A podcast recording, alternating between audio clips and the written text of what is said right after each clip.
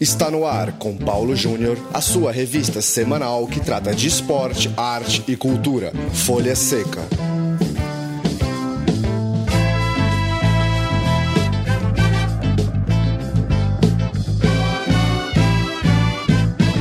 Olá, ouvinte do Folha Seca, muito bem-vindo a mais um programa para a gente tratar de literatura e cinema relacionados ao esporte. Folha Seca que você ouve em central3.com.br e chega inédito toda quarta-feira. O programa de hoje a gente vai bater um papo com o Maurício Sabará, que está lançando o livro O Generalíssimo Amilcar Barbui, sobre o grande jogador do início do século passado, principalmente aqui no futebol paulista. Tudo bem, Maurício? Tudo bem, Paulo, e você? Maravilha. Maurício, é, queria que você começasse apresentando quem foi Amilcar, é, para os mais novos ou para quem é, ou enfim para quem não conhece tanto a história do futebol brasileiro talvez não conheça.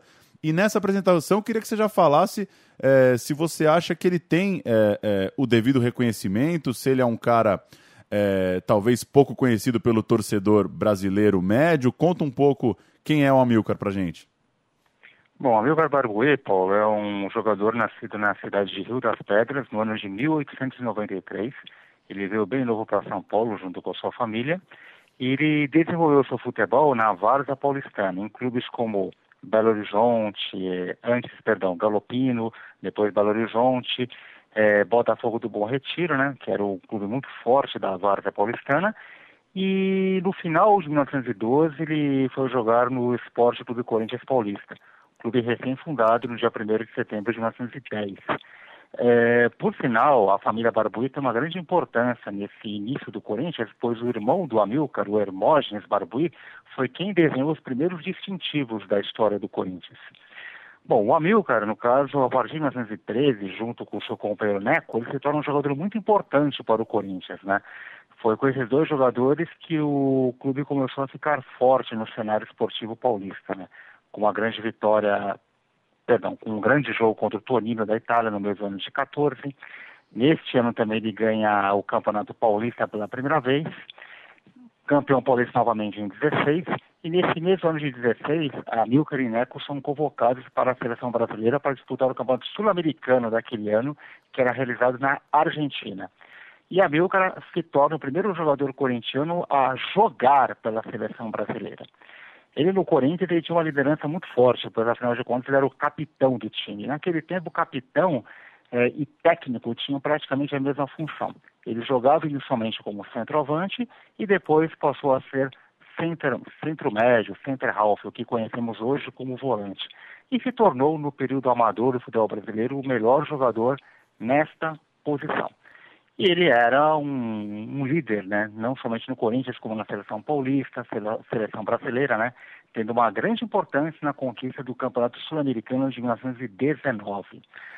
E também foi campeão pelo Corinthians nos anos de 1922, que é o centenário da independência do Brasil, e 23.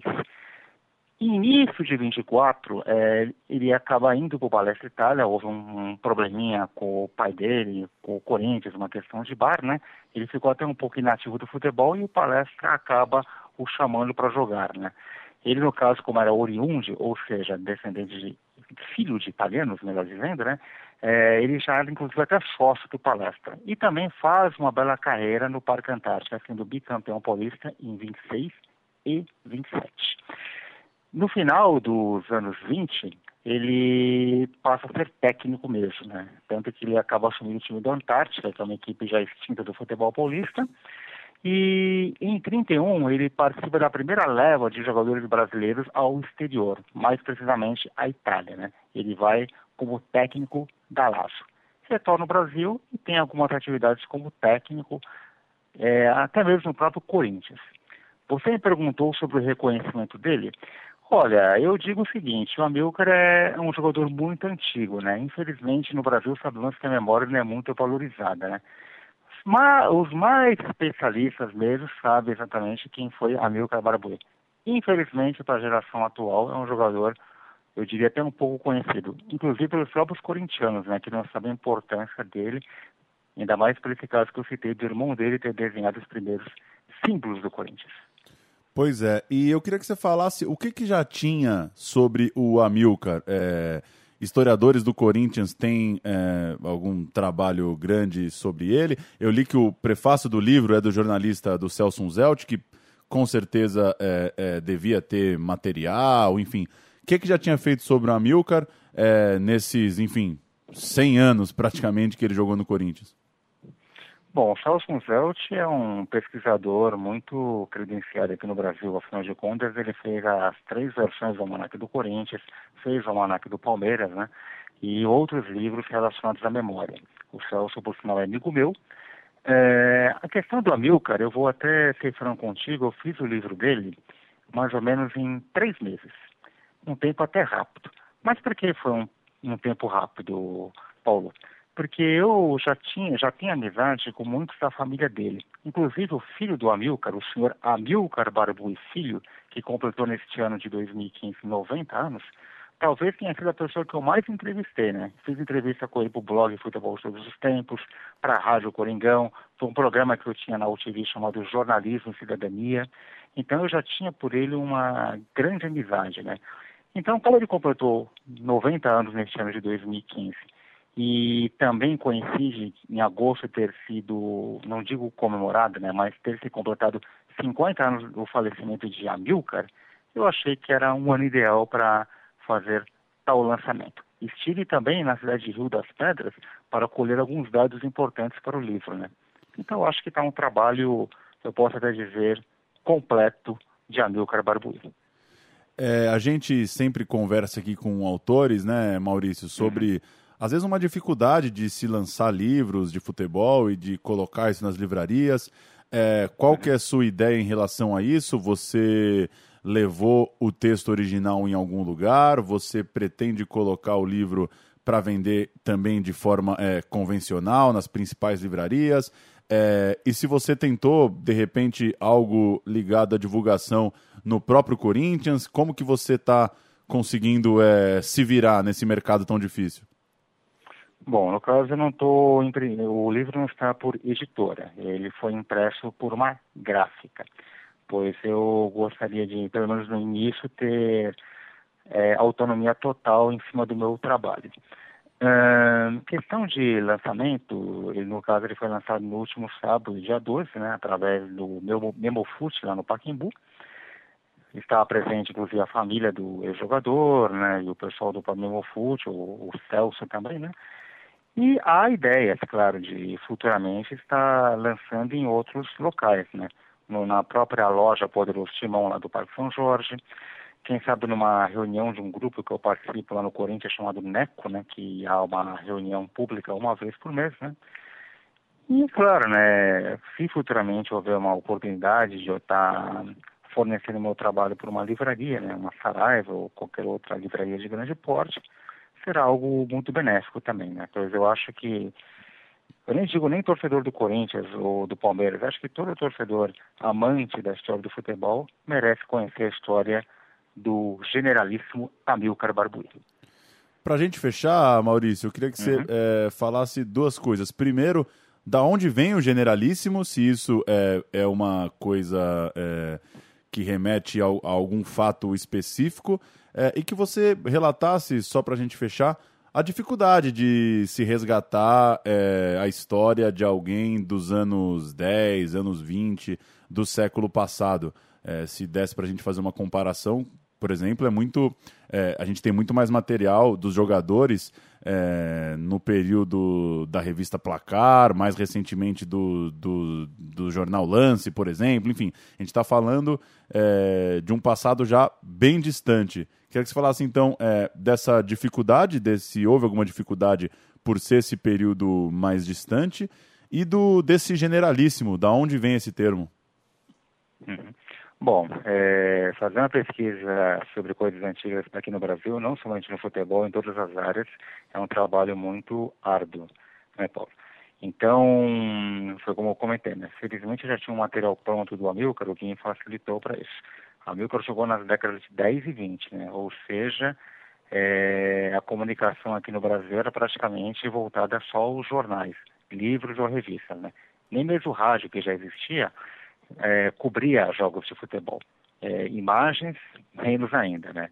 Há algumas imagens raras de alguns filmes de cinema, mas é um material muito escasso, né? Para não só o Milcar, ao futebol brasileiro em geral daquela época. O termo generalíssimo Amilcar Barbuí vem de um jogo que aconteceu no início de 1930, né? Porque o Amilcar nasceu em 1893 e em 30 estava já para completar 37 anos. Ou seja, se hoje um jogador com 36 para 37 é veterano, que dirá naquela época, né? Onde a preparação física não era o mais forte no futebol. É, e na seleção paulista jogava um jogador chamado Gugliardo, né? Coincidentemente, ambos jogavam na época no Palestra Itália. O, Gugliardo, no caso, seria o substituto de Amilcar. Só que a participação dele na seleção paulista não estava muito boa. E o Amilcar, ele simplesmente ele só comandava a seleção paulista naquele final de 1929. O que queriam? Queriam que o Amilcar retornasse a jogar futebol, algo que ele não queria mais. Mas ah, os pedidos foram tantos que ele acabou aceitando, né? E no dia 11 de janeiro de 1930, ele teve uma grande exibição para a seleção paulista, né? E no dia seguinte, 12 de janeiro, uma capa da A Gazeta, época nem era Gazeta Esportiva, era só A Gazeta, dizia o generalíssimo da vitória. Ou seja, a seleção paulista triunfou muito graças à liderança do grande Amilcar Barbuí. Se você me permite, Paulo, eu vou fazer claro. só mais um comentário em relação ao Amilcar, né? Porque em 1927 é, houve uma, uma decisão entre seleção paulista e carioca. E aconteceu no Rio de Janeiro, né? E no caso, os paulistas sempre levavam vantagem em cima dos guanabarinos, né? Só que naquele dia os cariocas eles estavam muito bem, tinham evoluído muito no futebol. E houve um, uma penalidade favorável a eles. É, uma penalidade para a qual não existiu, né? E os paulistas acabaram não aceitando que fosse cobrada essa penalidade. É, na ocasião, sabemos que a campeão do Brasil é Rio de Janeiro e o presidente Washington Luiz estava presente no estádio São Januário. Né? Então ele falou para o cônsul ir ao, ao, campo para ordenar que fosse, fosse cobrada essa penalidade. E Amilcar, que era o capitão da equipe, ele reuniu os jogadores atrás, de, atrás dele e disse para o cônsul, diga ao senhor presidente que ele pode é, mandar em todo o Brasil, mas aqui no campo quem manda sou eu e o pênalti acabou não sendo cobrado naquele instante, foi cobrado depois, mas sem goleiro. Ou seja, Amilcar Barbuí não era apenas um jogador altamente técnico clássico, era também um grande líder. Maravilha, que bela história. O Folha Seca conversou com Maurício Sabará, é, que está lançando esse livro sobre Amilcar Barbuí, o generalíssimo Amilcar Barbuí, livro que conta a história desse importante jogador é, que marcou época no futebol paulista nos anos 10 e 20 do século passado, obviamente. Maurício, valeu pela conversa, é, obrigado pelo papo e boa sorte aí com a, com a jornada do livro. Tomara que ele consiga se espalhar entre os fãs de futebol. Valeu. Muito obrigado, Paulo. E quem quiser adquirir meu livro, basta entrar em contato no meu e-mail, que no caso é Sabará ao contrário. Seria arabas76.hotmail.com. Muito Beleza. obrigado e uma boa tarde a todos. Valeu, um abraço.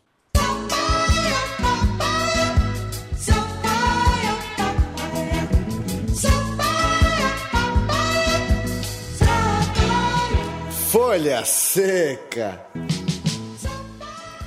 Segundo bloco desse Folha Seca 82, para dar um giro por notícias sobre lançamentos literários e também do cinema relacionados ao esporte, começar por uma entrevista do Estado de Minas nesse final de semana, onde Procópio, zagueiro revelado pelo Cruzeiro, que depois jogou também em São Paulo, Atlético Mineiro, Fluminense, Vitória, Palmeiras, o Procópio revelou estar escrevendo um livro com suas memórias para ser lançado no ano que vem. Uma história famosa do Procópio aconteceu em 68, quando Pelé, num lance diante do zagueiro rival, acabou quebrando o tendão do joelho do Procópio. Ele praticamente abandonou a carreira, depois voltou a jogar pelo Cruzeiro só em 73, cinco anos depois, e ele ainda teve tempo de ajudar o time mineiro a conquistar o vice-campeonato brasileiro de 74.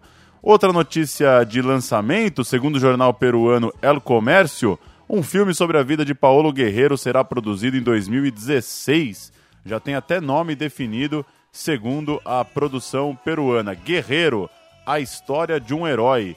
livros sobre o atacante ex-Corinthians, hoje disputando o Campeonato Brasileiro pelo Flamengo. Outro divulgado nessa semana é um filme documentário sobre Ronaldo, Cristiano Ronaldo, chegando ao cinema num documentário que mostra um pouco do seu dia a dia, mostra um pouco a personalidade do atacante português. O filme é dos mesmos produtores do filme Cena, que ficou famoso, documentário a respeito do piloto brasileiro, e também M, da cantora Amy Winehouse. A gente vai ouvir o trailer do filme Ronaldo, divulgado nessa semana e que deve estrear ainda no final de 2015. Vamos ouvir. It was so much better than everybody. The astonishing Cristiano Ronaldo. Tell me who's the best player in the world. Me. Until January. Winning. That's the most important to me. It's as simple as that. Apostei no meu filho para ir para Lisboa com 12 anos. Pensei que eu estava a abandoná-lo. Os meus irmãos a chorar, a minha mãe, mas que sabiam que era uma oportunidade que eu queria na vida. Não conheci realmente o meu pai. Um, dois, três. Epa! The most important is friends and family. I knew it I was injured. But I needed to be here. My team need me. He doesn't know what means to lose. Quando vais voltar? Nothing is impossible, my friend.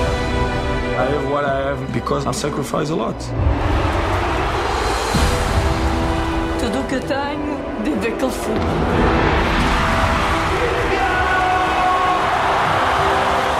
Some people hate me, some people love me. Fui feito para ser o melhor. Faz parte da minha maneira de viver a vida. Eu sou, você guarda-redes, pai, ok? Guarda-redes, estás a brincar quê? Tá então, filme sobre Cristiano Ronaldo. Deu pra ouvir algumas frases da personalidade do Cristiano Ronaldo, ele brincando por ser o melhor jogador do mundo, segundo ele próprio. É, e ele nessa sua obsessão por vitória, vitória, vitória. E o final ali, o garotinho ao filho do Cristiano Ronaldo dizendo que pai, quero ser guarda-redes. E ele fala, está a brincar, porque não é possível que o filho do Cristiano Ronaldo vá ser goleiro. O filme do Cristiano Ronaldo deve ter estreia é, internacional ainda no final desse ano. Mais um lançamento, os irmãos Paul e Mark Gasol, jogadores espanhóis de basquete, lançaram um livro sobre vida saudável e alimentação na adolescência. O livro foi apresentado na semana passada em Barcelona.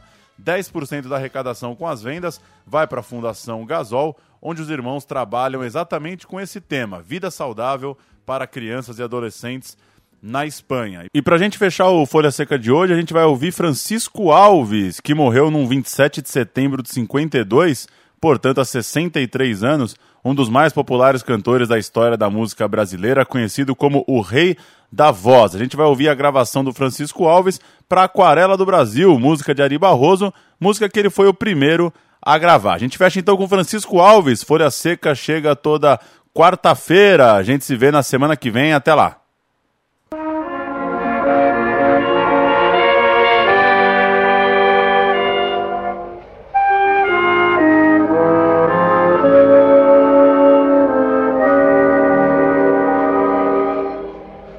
Brasil, meu Brasil brasileiro, meu mulato risoneiro, vou cantar-te nos meus versos. O Brasil samba tá bamboleio e faxinga, o Brasil do meu amor, terra de Nosso Senhor. Brasil. Brasil. Pra mim. Pra mim.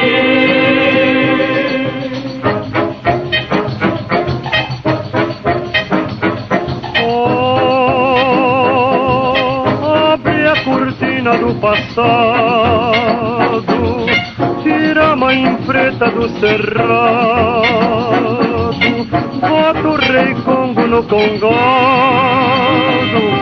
Brasil. Brasil.